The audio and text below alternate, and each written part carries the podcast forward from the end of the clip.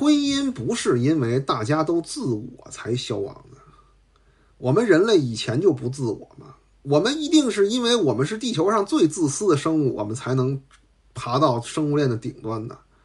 自私有什么错吗？没有的啊。我们这些留在留在今天还能说话的人，一定都带有最自私的基因啊。利己不是不是问题啊，问题是经济发展的结构和以前不一样了，它需要更多的人原子化，社会原子化，对吧？啊，我们的。关系啊，都是随着生产力发展走的，和个人意愿没有什么太大的联系啊。当社会需要更多的人单身的时候，他自然会创造出一套理论来告诉你这样更好，而且你的体验确实会更好。那它不就是更好吗？不就这么简单吗？就是这个东西，就是就是自古以来经济经济决定一切啊。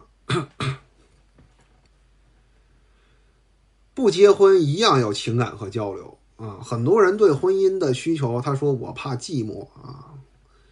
婚后更寂寞的人是大多数啊。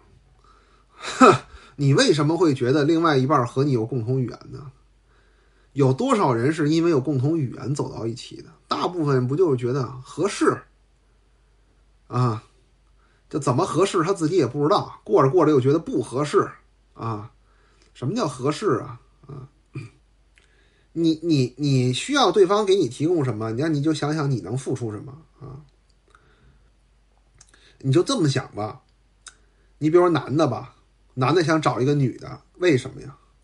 因为她是女的，就是因为他和你不一样，对吗？你们觉得我在说废话？其实没有啊。男的为什么想找一个女的？因为他那个女的不是男的啊，你懂吧？啊。